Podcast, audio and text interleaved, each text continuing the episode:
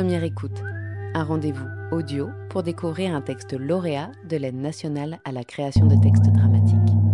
Aujourd'hui, découvrez La mort de Jean-Marie de Balma de Vincent Guédon, lecture dirigée par Anne Canovas avec Jacob Poraz de rue du Conservatoire. Une lettre paraît dans le journal L'Impossible. Paris, mars 2012. Cher Jean-Marie, je t'écris de loin car je ne sais pas où tu es. Tu es peut-être à des milliers de kilomètres d'ici. Tu es peut-être encore en France. Tu es peut-être à quelques mètres de moi. Et je ne sais pas où tu es. Si tu as une adresse, si tu as une maison, si tu es couché, si tu es debout, si tu es vivant ou si tu es mort. Alors aujourd'hui, je t'écris d'ici. D'ici, c'est-à-dire de l'impossible, j'ai une petite chance de t'atteindre. Puisqu'ici nous sommes tenus à l'impossible, c'est ici que je peux envisager qu'un jour tu lises ma lettre. Chose impossible. Et si tu lis ma lettre, c'est que quelque part nous sommes au même endroit. Nous nous sommes rejoints. Tu t'es reconnu. Tu m'as reconnu. Tu sais où je suis, bien que moi je ne sache encore rien de toi, où tu es, ce que tu regardes. Et même si c'est le hasard qui t'a fait te pencher sur l'impossible, et que tu sois tombé sur cette lettre, ma lettre pour toi, nous pouvons enfin nous parler. Est-ce l'histoire de la bouteille qu'on jette à la mer en priant pour que quelqu'un la trouve? Non. Car mon message sera lu. D'autres que toi le liront, et je ne cache presque rien. L'impossible va passer de main en main, et peut-être qu'un jour une main le glissera dans la tienne. Tiens, lis ça, j'ai trouvé ça, lis-le. Alors tu liras, tu lis, et tu entends, alors, ce que je te dis. Je me souviens de toi fumant des camels dans la véranda, après une longue journée de travail sous le soleil. Tu réfléchis, tu attends, tu penses à Dieu sait quoi? Tu te penches parfois pour m'embrasser. J'étais petit à l'époque. Tu me fais l'effet d'un long jeune homme. Un long jeune homme beau, dont la barbe pique et la mèche brune tombe sans cesse sur ses yeux bleus.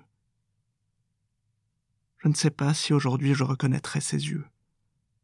Je crois que oui. Quand je croise des inconnus, parfois, j'observe leurs yeux en espérant te voir. Peut-être es-tu surpris que ce soit moi, le plus jeune de tes frères, qui pense ainsi à toi. Pourquoi lui? Celui qui est le plus loin de moi en âge, pourquoi me cherche-t-il? Je te réponds que je ne te cherche pas. Aujourd'hui, je ne te cherche pas. Je te parle et t'écris. Quelques nouvelles qui pourront peut-être t'intéresser. En juillet 2007, j'étais dans le sud de la France, vers Avignon. J'ai pris la voiture et j'ai roulé jusqu'à Aigues-Mortes en Camargue. Je n'y ai vu aucun cheval. Je suis resté à l'hôtel trois jours dans une grande chambre, sans rien faire, sans rien lire du tout. Et puis j'ai continué jusqu'à Perpignan. Pourquoi Perpignan? Là, je me rapproche de toi. Nous étions restés sans nouvelles pendant dix ans, depuis ton départ en 1983. Je dis ton départ, je pourrais dire ta disparition, ou ta fuite, ou le début de ton absence. Mais vers l'année 1992, quelqu'un a appelé à la maison. C'était une infirmière qui connaissait nos parents. Elle travaillait dans un centre médical qui s'occupe des gens de la route, à Perpignan. Elle t'a reconnu. Elle t'a proposé de leur parler. Tu as refusé. Tu t'es mis dans une grande colère. Depuis, pas de nouvelles. Mais l'infirmière t'a décrit brièvement, tu étais sur la route. Tu étais plutôt bien habillé. Tu ne voulais rien savoir de ta famille. Voilà ce que nous apprenions de toi. Voilà ce que je sais de toi aujourd'hui en 2012, 29 ans après ton départ. Tu es sur la route et tu es plutôt bien habillé. Tu ne veux rien savoir de ta famille. C'est avec ces mots-là que je t'imagine. Avec cela que je chemine depuis 1993. À partir de là, j'ai commencé à penser à toi. J'avais 25 ans. Avant, tu n'étais pas dans mes pensées. Tu n'étais simplement pas là. Il avait fallu dix ans pour que ton visage me revienne. Comment avais-je pu t'oublier? Et puis c'est comme si soudain tu m'avais rendu visite. Ton absence a pris forme. De nouveau tu étais là. Je me suis demandé pourquoi tu étais parti. Pourquoi tu refusais de nous parler? Comment tu vivais? Dès lors tu as commencé à exister sous cette forme. Un point d'interrogation. Une énigme. Plus tard, vers l'année 1997, j'ai écrit un texte, une pièce de théâtre, où je te faisais revenir. Elle s'appelait Premier village. Laisse-moi te raconter ça. Je me rappelle avoir écrit ce texte en une semaine à Paris. Je voulais raconter le retour d'un jeune homme dans son village, après une absence de dix ans. Je voulais raconter aussi le village de nos parents, l'ancien et le nouveau, le vieux bourg et le lotissement, la ville et la campagne. Je pensais à Peter Handke. Tu revenais, tu t'appelais Pierre. Et une voix parlait. C'était celle de tes parents.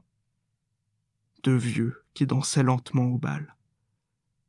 Ils disaient leur douleur, et aussi la honte qu'ils ressentaient à te savoir loin et sur la route. Tu t'appelais Pierre, tu revenais. Tu rencontrais une amie d'enfance qui rêvait de la ville, et tu marchais vers tes parents. Je ne sais pourquoi je les avais faits muets et blancs, comme des fantômes. Tu terminais la pièce avec ces mots. Je veux construire. La pièce a été jouée. Des gens ont assisté au spectacle. Dans la pénombre de la salle, je n'emmenais pas large. Je trouvais mon texte médiocre, et je crois qu'il l'était. Et puis nos parents, à qui je n'avais rien raconté de cette aventure, se sont trouvés au courant. Je leur ai donné le texte. Ils l'ont lu, n'en ont rien dit. Mais notre père s'est mis à réfléchir. Lui aussi avait envie de raconter des histoires. Tu sais combien il aimait le théâtre, combien il aimait raconter certaines histoires en patois mayennais, combien il aimait faire rire les gens. Il a commencé à écrire des choses sur son enfance et sur maman, le récit de leur amour. Il écrivait, s'enregistrait aussi, et je l'encourageais à continuer. Alors je me suis dit que ma pièce avait au moins ce mérite-là, celui de donner envie à papa de raconter. Voilà. Cette histoire, il fallait bien que je te la dise un jour, que tu saches. Je suis allé à Perpignan, donc, ce mois de juillet 2007, et j'ai appelé le 115. On m'a dirigé vers la communauté Emmaüs. J'ai passé une nuit dans une chambre d'hôtel minuscule, et le lendemain matin, je suis allé au foyer Emmaüs, où j'ai demandé si on te connaissait. On te connaissait. Oui, on t'avait déjà vu ici. Tu étais passé par là. Mais ce jour-là, tu n'y étais plus. Depuis combien de temps? Quelques mois, un an peut-être. On m'a parlé d'un centre pour SDF, à une trentaine de kilomètres de là, un village dans la montagne. Tu pouvais être là-bas. Ces gens-là voyagent de centre en centre, ils ne se reposent jamais, m'a-t-on dit. Une nouvelle sorte de nomade, donc, pensais-je. Nomade des villes, nomade des champs, itinéraire de nomade, pays dans le pays, désert dans la ville. J'y suis allé. C'était une grande maison au volet bleu, au milieu d'une sorte de parc à la sortie du village. Il y avait des arbres immenses, des troncs dénudés, quelques hommes, jeunes et moins jeunes, devant la maison, un vélo, une mobilette. Je suis passé plusieurs fois en voiture. Je retardais le moment d'y aller. Les hommes m'impressionnaient. J'avais peur. Je me suis approché. La porte était fermée. Je leur ai demandé s'ils ne connaissaient pas un certain J.M. Ils m'ont dit non. Je me souviens mal de ce moment. Ils m'ont paru réticents. J'ai pris peur. Je n'ai pas su insister. Je ne suis pas allé plus loin. Je me sentais étranger. Je suis retourné au centre du village. J'ai repris ma respiration, bu un café. J'ai observé les gens, les touristes, les marcheurs, les commerçants, les clochards. Il y avait une librairie papeterie en face de la terrasse, des cartes postales à l'extérieur. J'ai vu un clochard traîner par là. J'ai cru que c'était toi. Ce n'était pas toi. Je me souviens de ma sensation. Est-ce que je pouvais te reconnaître? Aurais-je été capable de te reconnaître? Il me semblait que tu étais là, dans cette zone-là, et que je m'étais rapproché de toi. Mais comment savoir? Il me fallait partir. Tu étais chaque passant, chaque homme dont je scrutais la démarche et l'allure. À chaque regard bleu, je te voyais, j'imaginais ton visage. Est-ce que je pouvais me souvenir? Comment est-on après vingt-cinq ans de route, vingt-cinq ans de solitude? Tu étais tout le monde. Tu n'étais personne. J'avais peur. Qu'est-ce que je fais là? me demandai-je. Je suis parti avec un fort sentiment de vide et d'avoir bâclé mon travail. Je conduisais vite, vers l'ouest. Je reviendrai, je reviendrai. Et je ne suis pas revenu. Est-ce que tu sais que maman est morte? Et que j'ai vu son dernier souffle Qu'elle est morte du cancer, cette maladie qui emporte la plupart des vieux du village, et aussi parfois les plus jeunes. Une vague qui grandit chaque jour de plus en plus, sans que personne finalement y puisse quelque chose. Tu sais la vie saine qu'elle menait, notre mère, et l'énergie qu'elle mettait à cultiver son jardin. Un jardin magnifique, luxuriant, qui faisait l'admiration des voisins. Mais tous ces légumes et ces fruits généreux ne lui ont pas évité la maladie. Au contraire. C'est peut-être la terre elle-même qui est malade. J'ai toujours pensé que la terre est malade.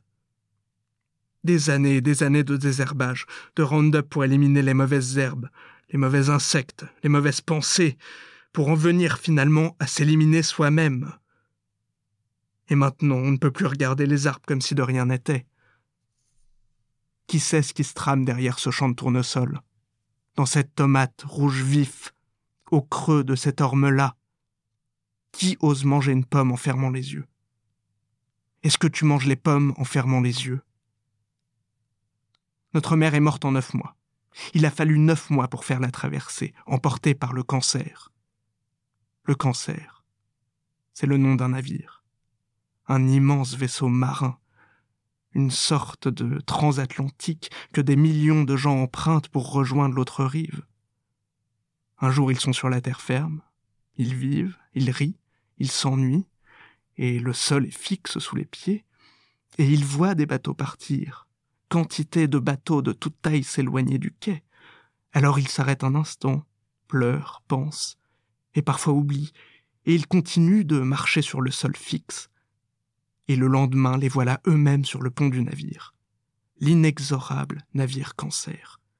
Ils sont sur le pont du cancer, et le sol se dérobe sous les pieds, et le vent fait voler les cheveux et briller les yeux, et ce qu'ils voient cette fois-ci, ce n'est pas l'horizon, le bel horizon rythmé par les bateaux, c'est la terre qui s'éloigne, et les gens sur le quai qui les observent un moment, les aimés, les amis, et puis la foule, la foule qui s'estompe, et puis retourne à ses occupations de vivante.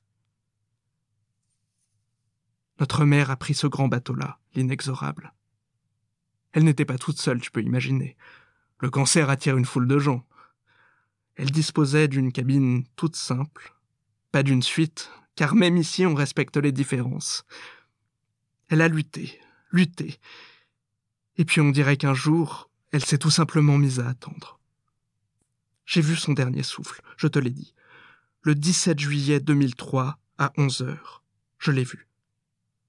Il y avait une machine à côté de sa tête pour l'aider à respirer.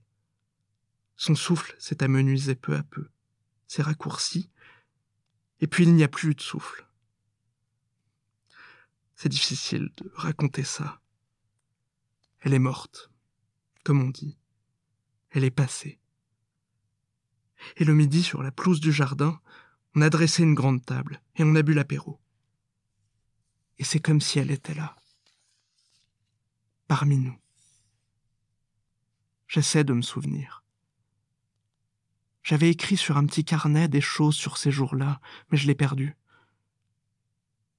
Est-ce que parfois tu revois son visage? Peut-être qu'il te revient en songe la nuit quand tu dors? Peut-être l'as-tu oublié? Peut-être y penses-tu chaque matin, et chaque matin tu lui parles, et peut-être qu'elle te répond. Mon cher Jean-Marie, mon frère, je t'écris de loin. Où es-tu à cet instant? Si tu es sur la route, où vas-tu? Avec qui parles-tu? Est-ce que tu portes la barbe? Est-ce que tu es en bonne santé? Est-ce que tu manges bien? Est-ce que tu lis? Dans le grenier de la maison, il y avait quelques cartons de tes affaires. Des livres, beaucoup de livres. Des livres de Daphné du Maurier. Lis-tu encore Daphné du Maurier? Je me souviens de toi feuilletant un livre, en plissant les lèvres, tes yeux bleus brillants. Je fouillais dans tes affaires. J'y trouvais une petite boîte. Je l'ouvris et découvris des pierres. Cinq petites pierres d'Amérique bien rangées dans un étui en polystyrène. Et sur le plastique transparent qui les recouvre, cinq noms imprimés. Plomb argentifère, trémolite, aragonite des griffons, minerai de cuivre et pyrite de fer. J'ai toujours gardé ces pierres avec moi. Elles me suivent partout. C'est mon Amérique secrète. C'est ton enfance. Est-ce que tu t'en souviens? Et maintenant, veux-tu que je te parle de nous, tes frères et ton père? J'hésite. Sont-ils morts pour toi? Les as-tu effacés? Je serai bref. Imagine qu'en presque trente ans, les choses ont un peu changé. Papa est seul. Il a lui aussi par deux fois failli faire le voyage du navire cancer, mais il s'en est tiré. La première fois sur le pont Prostate, il a sauté, il est revenu à la nage. La deuxième fois, sur le pont Estomac, il a sauté, il est revenu à la nage. Les quatre hommes sont morts, eux aussi, d'une maladie, la graphiose, autre sorte de navire. Tous les ormes de la région sont partis en même temps. Tu te souviens des deux ormes qui soutenaient la poutre de la balançoire? Il n'y avait pas un jour sans qu'on y grimpe.